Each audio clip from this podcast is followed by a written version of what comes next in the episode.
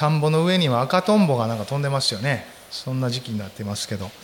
夜には虫の音が響き夕立もあり雷鳴が轟きなんかこうあ夏の終わりやなという雰囲気を感じながら。あと昨晩はもうあれで最後ぐらいかなと思うんですけど旭ヶ丘の方では花火が上がってましたね。こうドーンドーンとですね。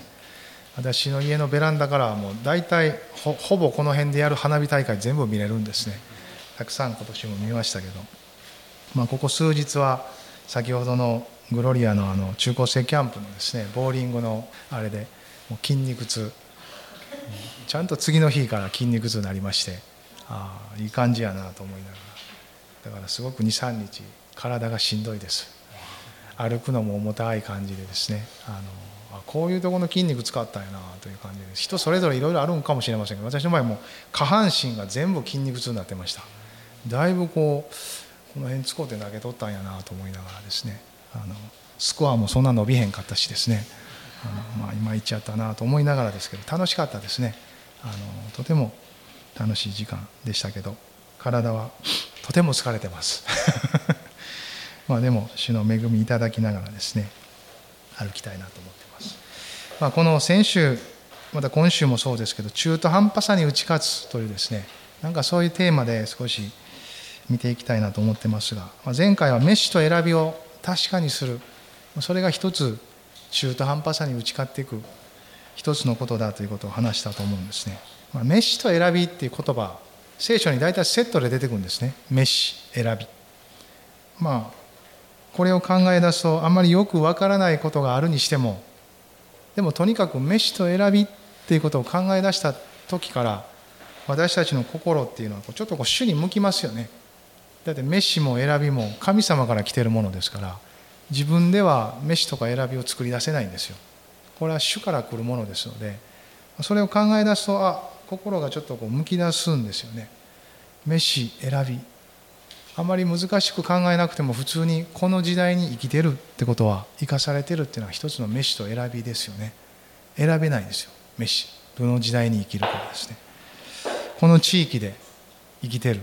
みんなそれぞれにこうあらゆるところで生きてきたけど今不思議と引っ越しとかいろんなことを通してここにおるんですよねなんか知らんけど。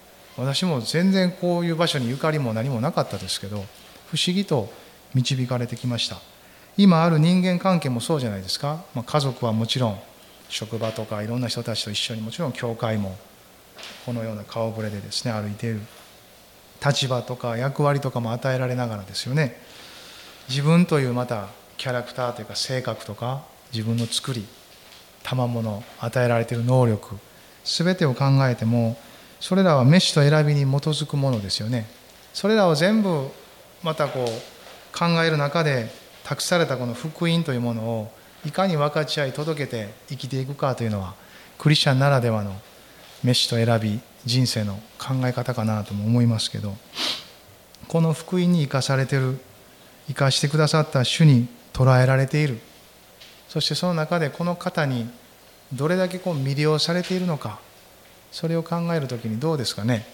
イエス様にこう見せられてる。ああついていきたいな。生涯かけて従って歩いていきたいな。そう思える方でしょうかね。どうでしょうね。そんな一人一人として主が私たちを招いてくださっているのは間違いないことですよね。ね。どうでしょうね。ご自身に従って歩むようにまた共に福音を満たすためにこの全地にですねそんなふうに招いてくださってる。ちょっと隣の人にあなたも招かれてるんですよとおっしゃってください。アメン。ハレルヤ。これは最初の軽い眠気覚ましです。今日はマタイのですね14章。22節から23節のところを開きたいなと思ってます。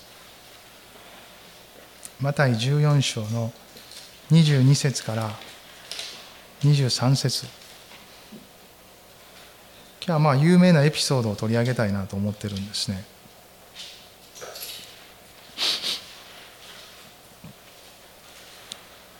マタイの14の22から23まで一緒に読みましょうか。それからすぐにイエスは弟子たちを船に乗り込ませて自分より先に向こう岸に向かわせその間に群衆を解散させられた。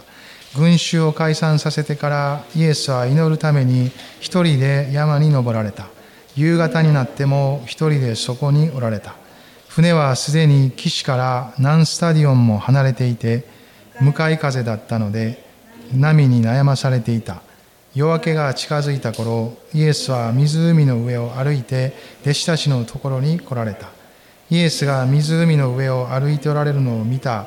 弟子たちはあれは幽霊だと言って怯え恐ろしさのあまり叫んだ。イエスはすぐに彼らに話しかけしっかりしなさい私だ恐れることはないと言われた。するとペテロが答えて主よあなたでしたら私に命じて水の上を歩いてあなたのところに行かせてくださいと言った。イエスは来なさいと言われた。そこでペテロは船から出て水の上を歩いてイエスの方に行った。ところが強風を見て怖くなり沈みかけたので主よ助けてくださいと叫んだ。イエスはすぐに手を伸ばし彼を掴んで言われた。信仰の薄い者よなぜ疑ったのか。そして二人が船に乗り込むと風は止んだ。船の中にいた弟子たちは誠にあなたは神の子ですと言ってイエスを礼拝した、うん、ま人は誰でもですねこの主の前に出るとその完全さのゆえに誰もが自分の中途半端さっていうのを感じると思うんですね。中途半端な存在やな 中途半端な信仰の持ち方やなと。浮き沈みもあるでしょうしまあ、そういう信仰生活であるってことを感じるんですよね。おそらく誰でも感じるんじゃないかなと私は思うんですけどかつての弟子たちもそうだったんですよね。福音書を見る時このイエス様と弟子たちの関わりの中で彼らが見せるさまざまな姿は自分に重ね合わせることができるものだという感じがしますよね。そしてこの主との関係の中関わりの中にこの中途半端さに打ち勝つ秘訣を私たちはこう見出していくことができるんだなと思うんです。主は私たちの中途半端さに付き合ってくださる方ですよ。私たちの中途半端さその中にご自身と同じように父なる神に全く従うという信仰を作ってくださる方です。そしてそれを待ってくださる。忍耐を持って寛容さを持って導いてくださる、まあ、そういうお方ですよね。励まして慰めてなんかそういう方として私たちはイエス様を見ているんじゃないかなと思います。この読んだ箇所においてもそういうイエス様の姿を見ることができると思うんですね。まあ、22節から読みましたけどそれからすぐにとありますがこの直前にパンと魚の奇跡のところをですね彼らはこう通っていくんですね。本当にちょっとしたパンと魚だけでたくさんの人たちが満腹する、まあ、そういう奇跡に預かっていきます。まあそんな困難もあって人々はイエス様をですねこうもう自分たちの王にしようとですねローマの圧政から救ってくれる来るべきメシアとはこんな方なんだと思いながらですねイエス様を担ぎ上げようとしてこうわーっとこう盛り上がっているところですよ。まあ、そういう中にあってイエス様は弟子たちを守るために実際そういうことのために来たわけじゃありませんのでそういう人のムーブメントとか人の欲求で惑わされることがないように弟子たちを先にですね向こう岸に行かせるんです。そしてご自身も父なる神と静まって交わるためにちょっとこう退かれる、まあ、そういうことが書かれてあるんですね。そんな中でイエス様は乗らずに弟子たちだけで向こう岸に行こうとして出した船が一晩中波にあえいだ。というところから始まっていくんですよね。これも夕方前ぐらいから弟子たちは船に乗ったようですよね。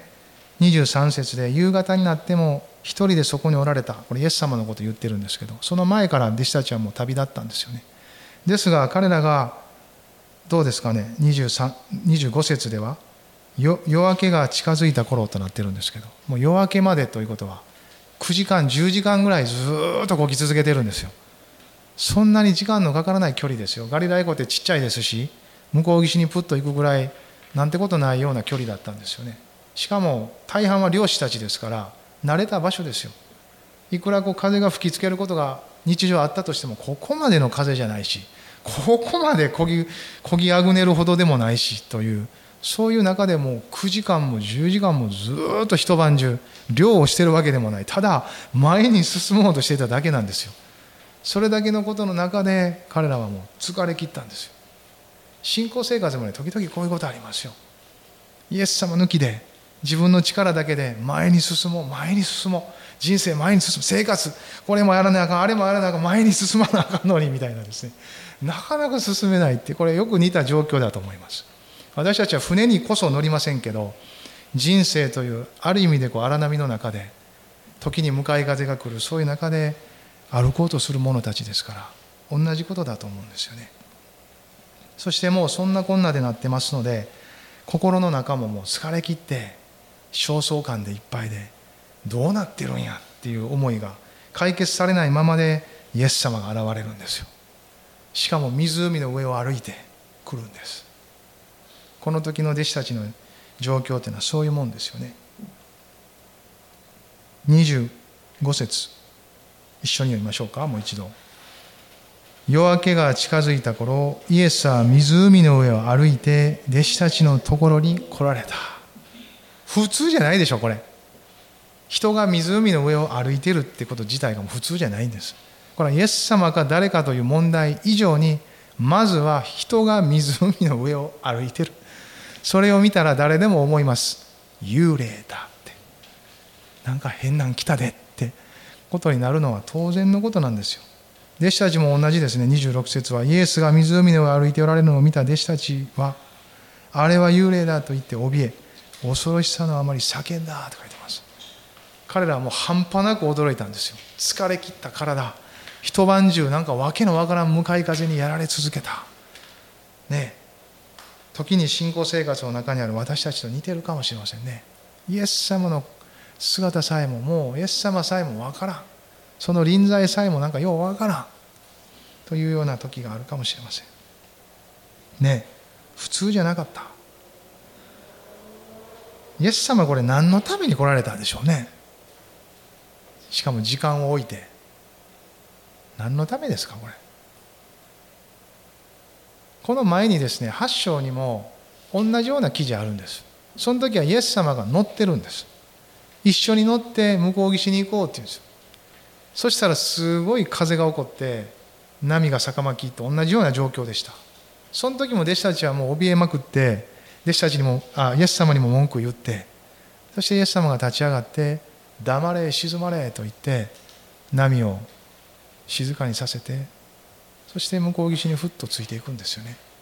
でも今回はイエス様が乗ってないんですよ。乗ってない状況で同じようなことが起こったんですイエス様はなぜこんなに間を空けられたのか。父なる神ともうあまりにも交わりが密になりすぎて忘れとったんか。どうですか？ねえ。イエス様はおそらく弟子たちのためにも祈ってたと思うんですよね。父なる神と交わりつつ弟子たちのためにも祈って彼らのためにも祈りながら過ごしていたと思いますよ。まあ頃合いはどういうわけか天国にいてイエス様に聞いてみないと本当のとこわからないんですけど、まあ、でも主にはいつもタイミングっていうのはありますよね。私たちも信仰生活っていうぐらいですから私たちのタイミングだけで生きてないんですよね。やっぱり神様のタイミングっていうのがあるなあっていうのを感じながら歩いてますよ。なんでもっと早く助けてくれへんねやろ。なんでもっと早くこうならへんねやろとかですね。やっぱりこう時間的なことって私たちをこう練りますよね。心を練りますよ。一番。一番どうにもならへん天気と時間です。これはもういつもこう、うんって、ここはそれを2つがどっちも出てくるんですね。天候この自然をどうすることもできない人のこの儚さ。しかしそれをご支配なさる神様としてちょうど良いタイミングでイエス様が来られたんですよね。ね。しかも湖を歩くっていうのはこれわざとですよこれ。絶対。もう明らかに弟子たちが見た時この人人間やないわ。って思えるような姿じゃないですか。イエス様はこの時ねはっきりとご自身を神様として表し取られるんですよ。神様として。もう一個の嵐の時にも黙れ沈まれと言ってその御声を持って嵐を沈められたんです。あの時も弟子たちは幾分か感じたんです。すごいなって。ここでもイエス様は湖の上を歩いてこられた。モーセはかつてですね坂巻くあの航海をですね2つに分けてまるでその上を歩いたわけではありませんがそこでしたけどそこを歩いていきますよね。同じような雰囲気でイエス様は今度は湖の上を歩いていくんです。しかもこの湖っていうのは皆さんはどういうイメージを持っておられるかないでないんですよ全然。坂巻く大波と強風が吹いてる中をイエス様は何事もないかのように歩いてこられてるんです。これまだ波は静まってないし風は収まってないんですよ。あるんです。その中をイエス様は来てるんです。弟子たちにとったらもう驚きの連続なんですよね。そんな中で来られた、まあ、ひょっとしたらですけどイエス様の思いとしては見出してほしかったんじゃないのかなって思うんですよ。あイエス様やって。あイエス様やって。もう大丈夫や。って思ってほしかったんとちゃうかなというふうに思います。でも弟子たちはもう取り乱し幽霊やってこう騒ぎだし まあそんな状況なんですね。でもどうですかね。イエス様はすぐに助けましたよね。しっかりしなさい。私だ。27節。恐れることはないと言われて長引かせなかったですよ。恐怖を。いつまでも意地悪はしないですよね。さっと彼らを助けてご自身に気づかせてくださった。これを見るときにですねイエス様が来られたのは一つのことがあるなと思います。それは彼らの信仰を引き出すためですよ。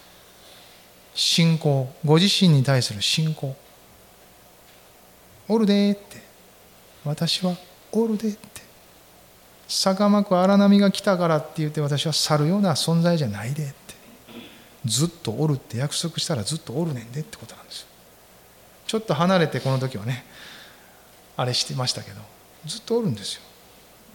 信仰を引き出しそのために明らかに神様だっていう姿で来るんですイエス様波の上を歩き湖の上を歩いてシャーって。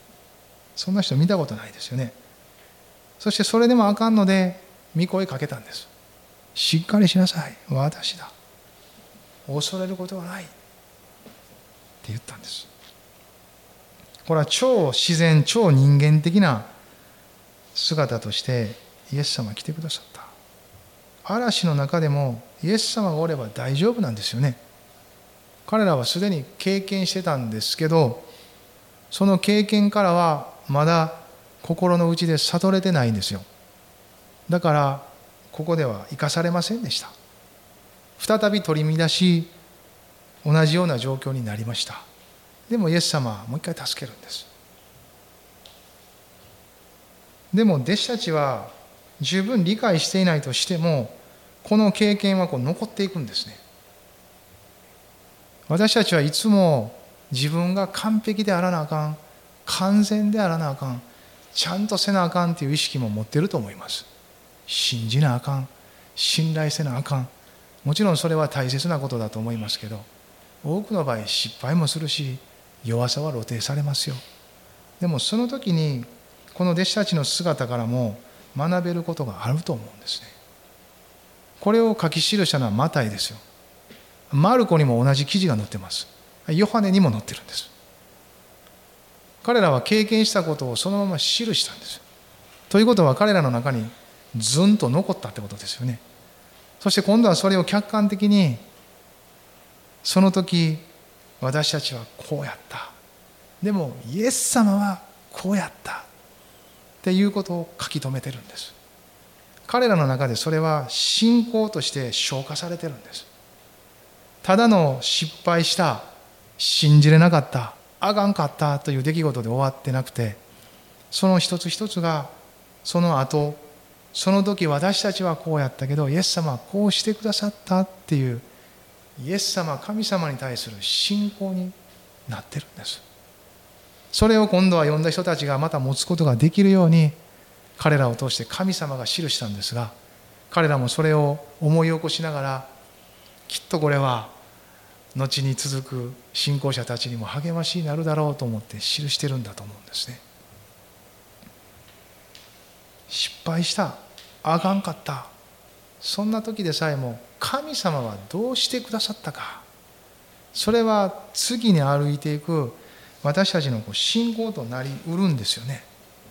マルコの福音書のですねちょっと6章の52節ってとこ開いてほしいんですけどこの内容と同じことがマルコに記されてるんですけどまずちょっと角度を変えて一つのことをマルコが記してるんですね。マルコの6章の52節。ここちょっと一緒に読んでください。彼らはパンのことを理解せずその心がかたくなになっていたからである。と書いてます。パンのことっていうのはこの前にあったパンと魚の奇跡のことです。そこでも十分にイエス様がもはや普通の人間ではないということは悟れるんですよね。すごいなって。もう何ていうかこう常識を超えてるじゃないですか。普通の計算に合わない。5つのパンと2匹の魚が到底足るわけがない。物理的に考えてもどうやって増えたか説明できないんですよ。無から有を生じさす方がここにおられる。ありであるものである。神がここにおられる。ということを彼らはまだ悟ることできませんでした。心がかたくなだったって書いてます。これ別訳では心が鈍かったって書いてます。霊的な事柄に鈍かったかたくなだった。これ両面あると思うんですよね。私たちはまあ罪の中にあるので霊的なことに対してこう鈍いっていう面と信じようとしないので心がかたくなだっていう両面があると思います。人ってこう疑い深いなかなか説明されたりいろいろなことを見ても奇跡の愛証を聞きさまざまな角度から語られてもなお信じようとしない心があるっていうそのかくなさも含んでると思うんですよね。弟子たちも別に普通の人間でしたからイエス様とそばにおって一緒に歩いていろんなことを見て聞いて語られてさまざまに通ってもなお信じれなかった。ある部分は信じようとしなかった。まだ疑いながらイエス様を検証してる。ほんまに大丈夫かな。ほんまについていっていけるんかな。こんなこともいけんかな？みたいなですね。何かそういう状態にあるんですよね。全幅の信頼を持って委ねきれてない。そういう状態なんです。それがここでこうマルコが記している内容なんですね。すなわちこれはですね不信仰なんですよ。彼らが恐れ驚き慌てふためいた一番の原因は不信仰です。神に対する不信仰がもたらしているものなんです。状況とか環境のせいにもできますけどその中で神を信じてないっていうことなんですよ。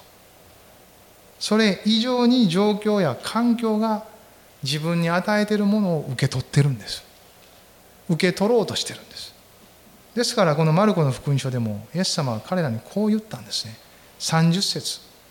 皆イエスを見て怯えてしまったのである。そこでイエスはすぐに彼らに話しかけしっかりしなさい私だ。恐れることはないと言われた。マタイも同じことです。しっかりしなさい私だ。恐れることはない。これ恐れることはないって言葉はもうちょっと日本語で噛み砕いて言うと恐れることをやめなさいってことなんですよ。恐れることを捨てなさい。恐れを捨てなさい。恐れることをやめなさい。そういう言葉です。このちょっと前にですねマルコの福音書の中にはヤイロっていう人が出てくるんです。その人の娘さんが死にかけてたんです。だから使いのものを送ってイエス様のところに助けに来てくださいって言ってくるんです。そしてイエス様はそれを聞いてあヤイロさんのとこに行こうと思ってヤイロさんのとこに出かけていくんです。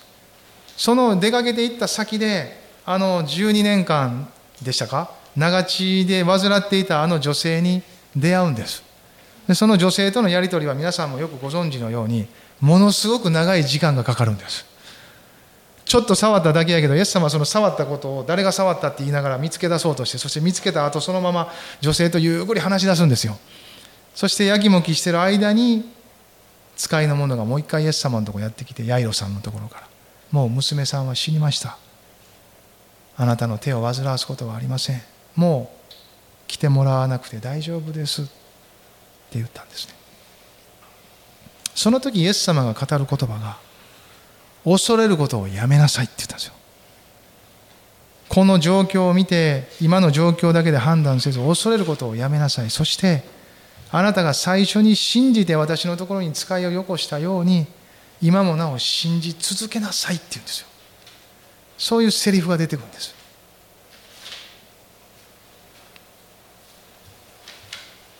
弟子たちはイエス様とおる時恐れてなかったんですよね。イエス様にそして向こう岸に行けって言われたから行ったんです。でも途中で嵐が起こり突風が起こり波が逆まいたので急にイエス様を信じることをある意味でやめたんです。なぜなら状況と環境が悪くなったからです。自分にとって都合が悪くなり思ってたようなことがちゃんと起こらず前に進めず結果が得られない。そのいろんなことが信じることから彼らを出させていった。そして状況と環境に取り込まれて彼らの心は恐れでいっぱいになっていったんです。イエス様はそれを見て取ってしっかりしなさい私だって言ったんですよ。あなたたちが最初に信じた私だ。恐れることをやめなさい。そして信じ続けなさい。とここでも語っていると見ていいと思います。もう一回マタイの方に戻りたいと思いますけどマタイの14章の方ですね。マタイの14の22から33のところ今見てきましたけど彼らのその信仰をイエス様はですね最大限こう引き出そうとされたんですね。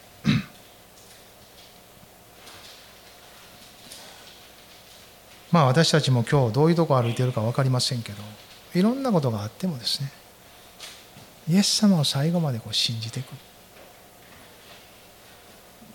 状況や環境に身を委ねないで主を信じることに続けて身を置いていく。幾分か励まされた今度はペテロが語り出すんですね。28節。マタイの14の28ちょっと読みましょうか。28するとペテロが答えて「主よあなたでしたら私に命じて水の上を歩いてあなたのところに行かせてください」と言った。ペテロはいつも打てば響く人ですよね。ですからちょっとこう「あそうやイエス様か分かった。じゃあイエス様歩かせてください。私も」ってですね。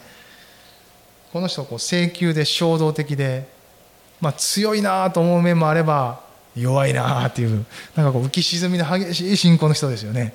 でも外側はこういつも打てば響くからこうパンパンパンパンこう分かりやすいんですよ。でも浮き沈みあります。福音書はペテロの弱さも伝えてますよね。とてもガッツもあるけどすぐにしおれて折れてしまう。そういう弱さも記していると思うんです。ここではちょっと衝動的な面もあったと思いますけど。イエス様あなたでしたらあなたですか？こんな湖の上すごいじゃないですか。あなたですか？あなたでしたらじゃあ私も歩けるはずです。歩ける歩けると思いますよ。歩いてあなたのところに行けるようにさせてください。させてください。行けるはずです。あなたでしたらそうです。大丈夫ですって。これ何気ないことですけどこれペテロのですねこれクリエイティブな信仰なんですよ。神様が何か言ったわけじゃないですよこれは。これはイエス様が何か言ったわけでもない。ペテロがイエス様やったらイエス様を信じイエス様やったらこんなこともできるっていう彼のイエス様を考えたところから来る想像から発した言葉なんですよ。クリエイティブに。作り出した彼のオリジナルなんですよこれ。今まで誰もこんなことを神様に言ったことはないんです。ペテロがオリジナルで言ってるんです。誰かの真似をしたわけでもありません。この状況環境の中で神様がおられて今私はその神様を目の前にしてるんだとすれば主よ私も歩けるはずです。歩かしてください。これとてもクリエイティブな信仰やと思いませんか？ペテロオリジナルです。そしてイエス様もそれ断らなかったんですよ。またお前はもう請求で衝動的やなと嘆かなかったですよ。イエス様は喜んだかどうかまでは分かりませんがとにかく受け入れた。そして「来なさい」って言ったんですよ「来なさい」「来なさい」そしてペテロは船から出て人類史上初 湖の上歩くんですよ。水の上を歩いたんです。史上初でありこれが多分最後じゃないですか。水の上を歩いた人今のところ見てないです。こういう形で、まあ、忍者みたいにねあの水遁の術とか言って歩くのはあるんかもしれませんけどこれイエス様が歩かせてるんですよ。イエス様が歩いてるのと同じ道からを持ってペテロは水の上を歩いてるんです。これすごいですよね。信仰生活もねちょっとよく似たとこあると思うんですよね。何かこう受け身いつも受け身なんか受け身でおるばっかりの信仰生活でない。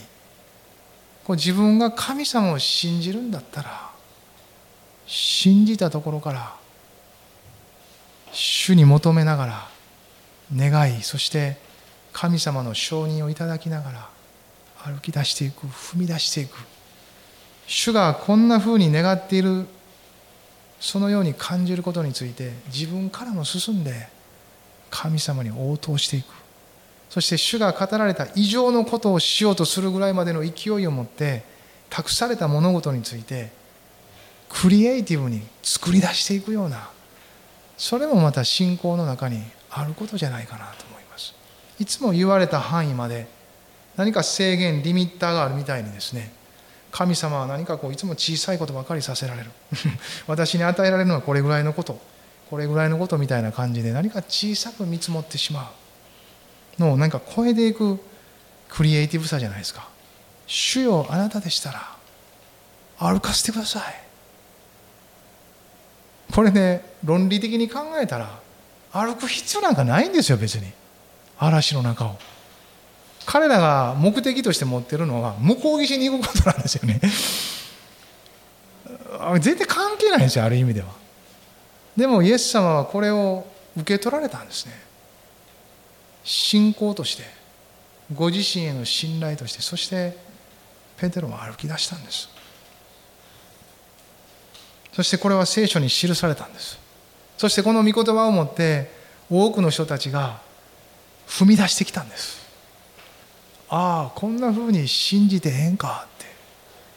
神様をこんなふうに信じて神様に求めて踏み出すことができるんかって。触発される人たちが何世紀にもわたって起こされ続けてるんです。ああ踏み出したらええんか。って賛美にもなってますよこれ。Take a step jump Take a step to jump ってなんかそんな賛美ありましたよ。この御言葉がメインになってると思いました信じて踏み出せ。信じて踏み出せって。何かそういう御言葉になってるんですよね。クリエイティブですね。積極的に主に信頼し信じてないとクリエイティブさって生まれないです。何かいつも受け身でなんかややこしいこと言われたらあれやなっていう距離感ぐらいでなんかできることはやります。できなんかうんまあなんか聞こえるか聞こえんかぐらいの程度でですね 距離感を保ちながら言ってるとここういうクリエイティブさって生まれないんですよね不思議と。やっぱり主よってあなたについていきます。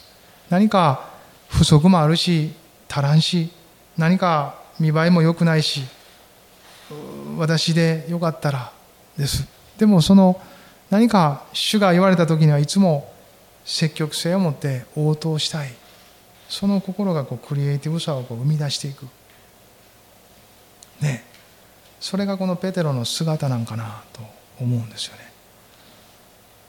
ペテロはそういう信仰で踏み出していくんですね。ところがどうですか？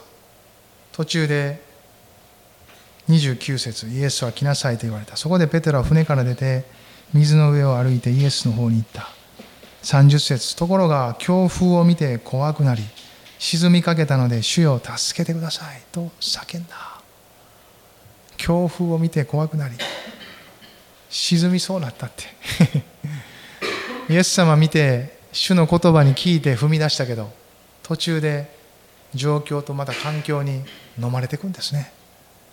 この弟子たち全体と同じです。最初に船をこぎあぐねていた彼らと同じなんです。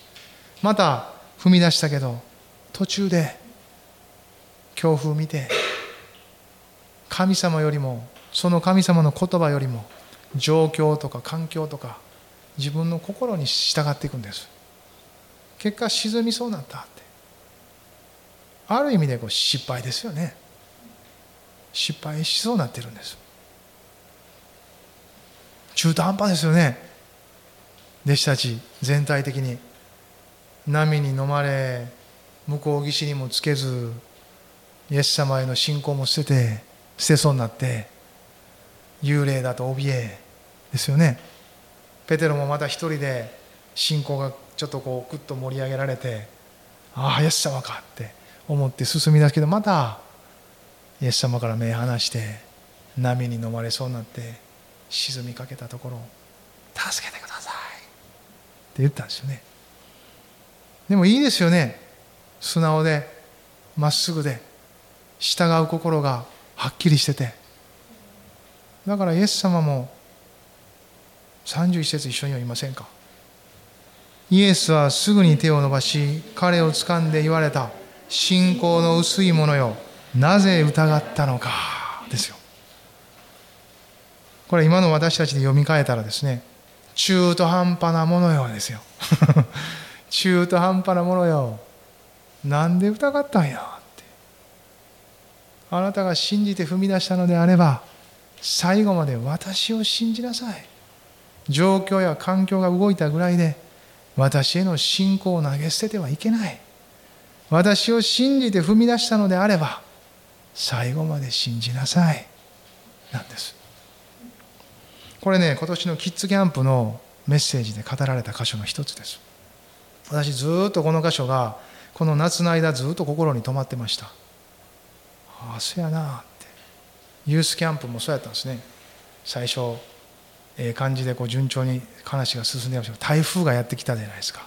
もう日に日に台風がどんどん進路をずらしながらですねうわこっちに向かってきてるわと思いながらですね施設とのやり取りもいろいろしながらですけど、まあ、多少のちょっとこう困難な出来事がいくつかあったんですけどそんなこともありながらまた台風が来たから今度はキャンセルがですねポツポツ出だしたんですね。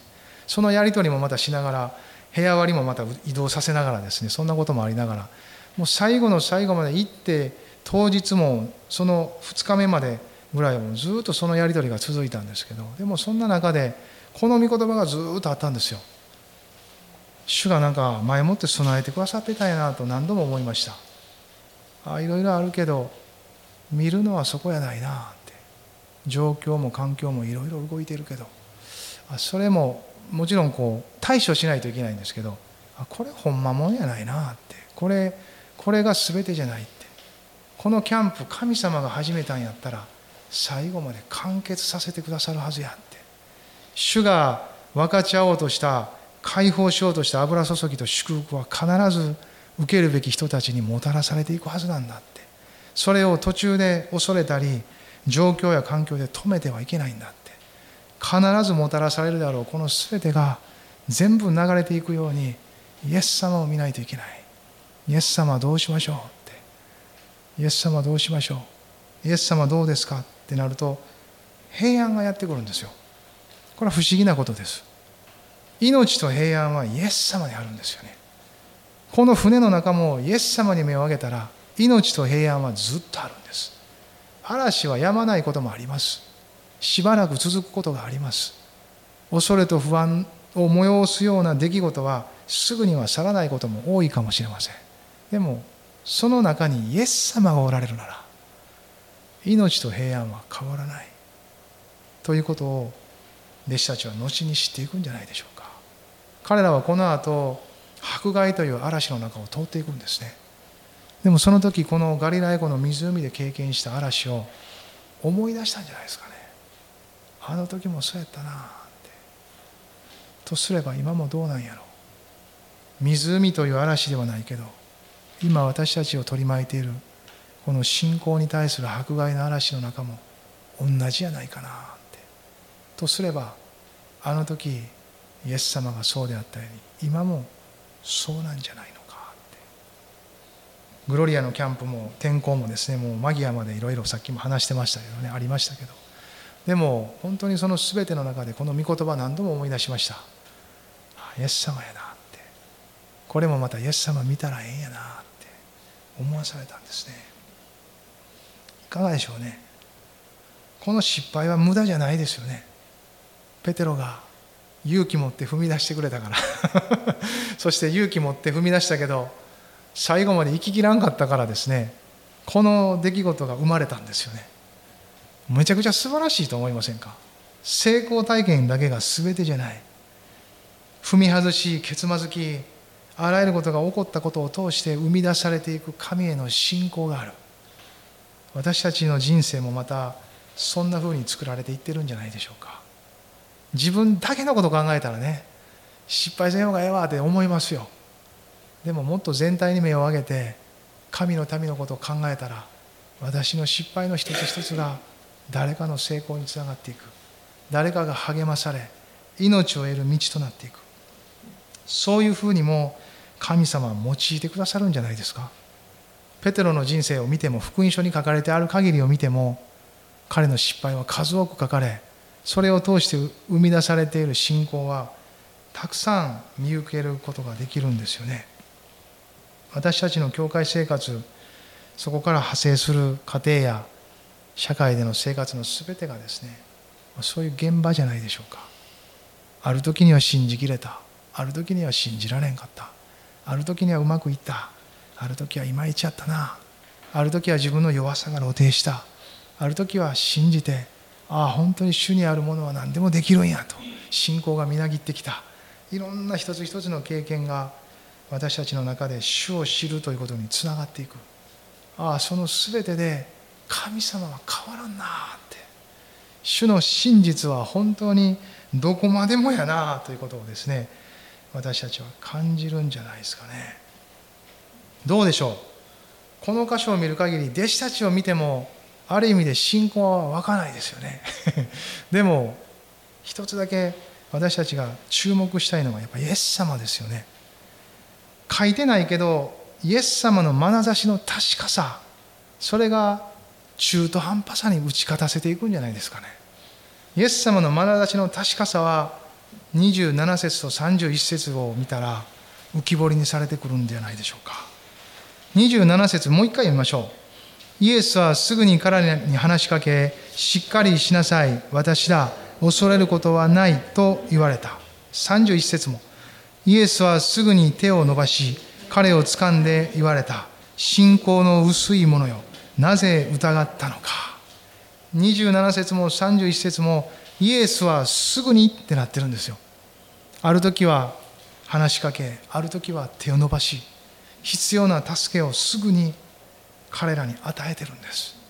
それはイエス様が彼らをずっと見てるからですよね。ずっと見てなかったらすぐにできないです。ずっと見てるからすぐに話しかけずっと見てるからすぐに手を伸ばした。彼らをすぐに助けることができたんじゃないですかね。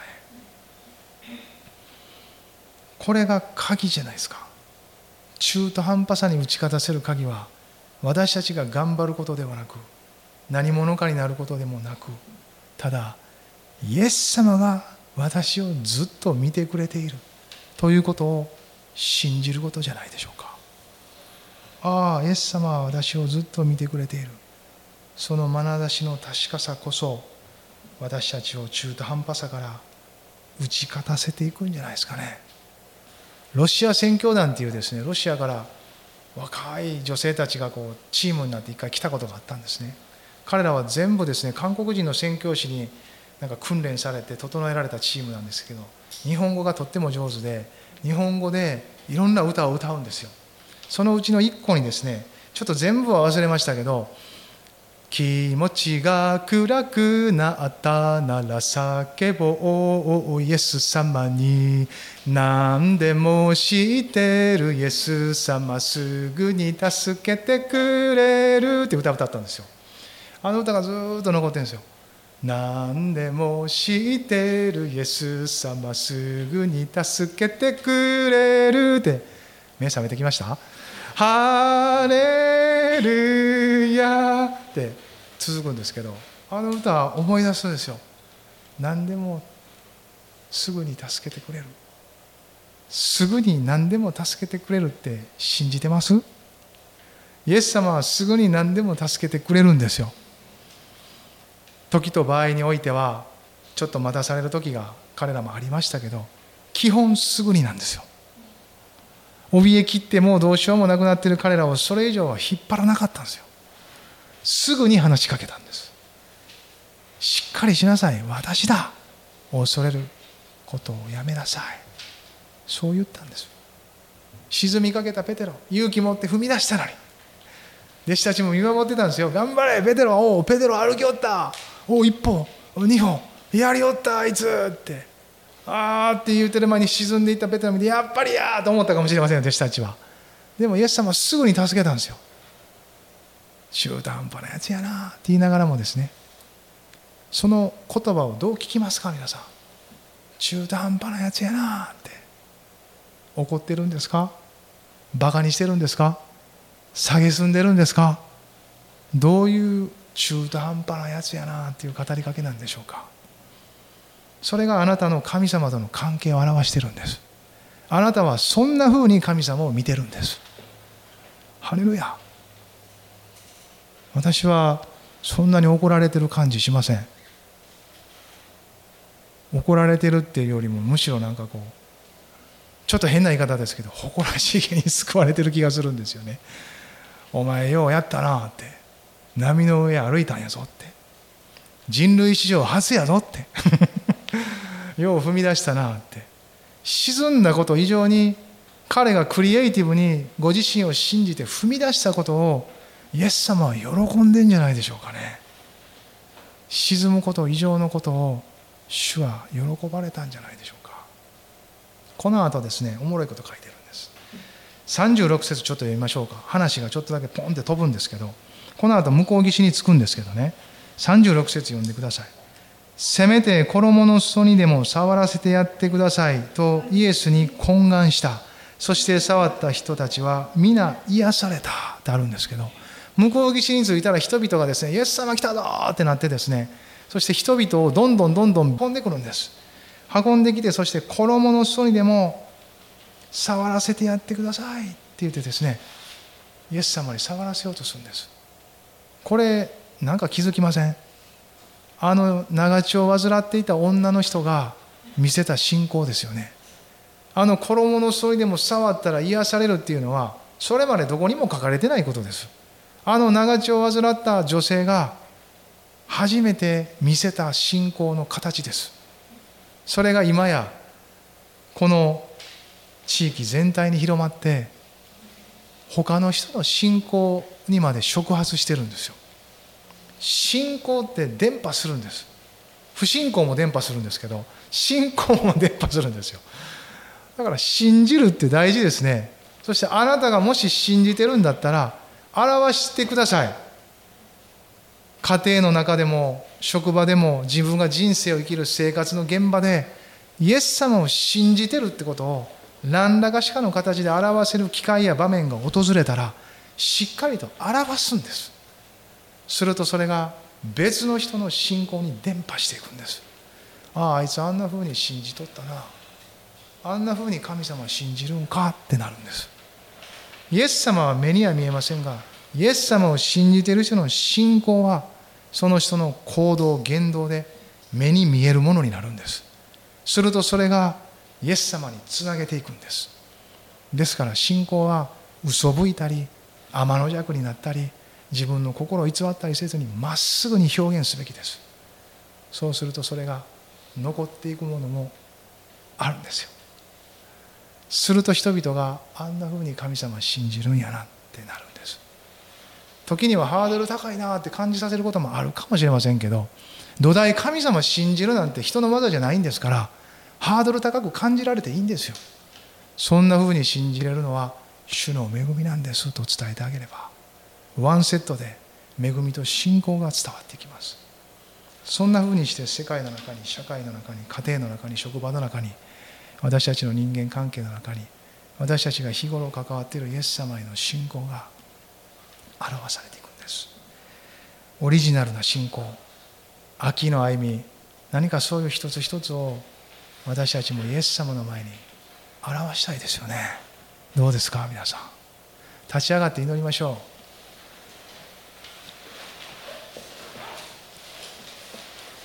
ハレルヤ。一緒に祈りましょう。ハレルヤ。アメン。ハレルヤ。まあ中途半端さを感じてる人がもし今日もいたらイエス様に会って大丈夫ですよ。最後までやめなかったらいいだけです。今の中途半端さはもし本当に中途半端だったらしっかり認めてただそれを超えてイエス様の方はずっとあなたを見てますのでそのイエス様を見上げたらあなたの中途半端さにも打ち勝てるんです。そしてそこからまたイエス様を見上げて歩き出せば生涯にわたって最後までそんな風に何度もイエス様を見上げて歩き出せばあなたは最後に中途半端なやつやなって言われないですよ。あなたは最後まで最後まで私を信じきった人ですとそんな風に言ってもらえるんです。ハレルヤ。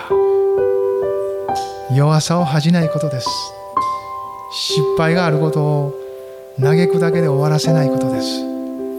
つまずきやさまざまなことがある時自分だけで解決しようとしないことです。先立ってすでに見てくださっているイエス様を見上げるならハレルヤそこからまた歩き出せます。ハレルヤ。しばらくあなたの祈りを祈ってください。ハレルヤハレルヤ。イエス様感謝します。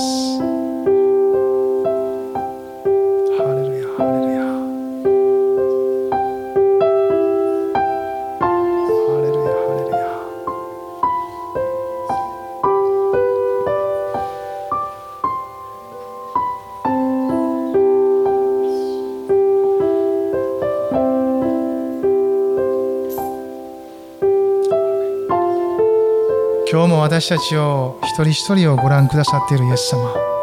あなたの眼差しに心から感謝します。私たちが揺れ揺れ動く時もあらゆるところを通る時に自分の弱さに不足に嘆きが出てくる時にもあなたはいつも変わらずずっと見てくださっていることを心から感謝します。あなたの眼差しの確かさそれが私の力です。あなたが見てくださっているご覧くださっているいつもすぐに手を伸ばし声をかけるその備えがあるあなたのその眼差しとその御心とその見てが私の慰めです。私の励ましであり全き助けです。ハレルヤ主よ。今週もこの夏の終わりも今しばらく主よその眼差しを持って導き続けて主が持ち運んでくださいますように心からお願いします。ハレルヤ。一人一人の祈りと今合わせます。ハレルヤ。ハレルヤ。今一曲この賛美を持って主に感謝と栄光を返したいなと思います。優しいイエス様賛美しましょう。優しい。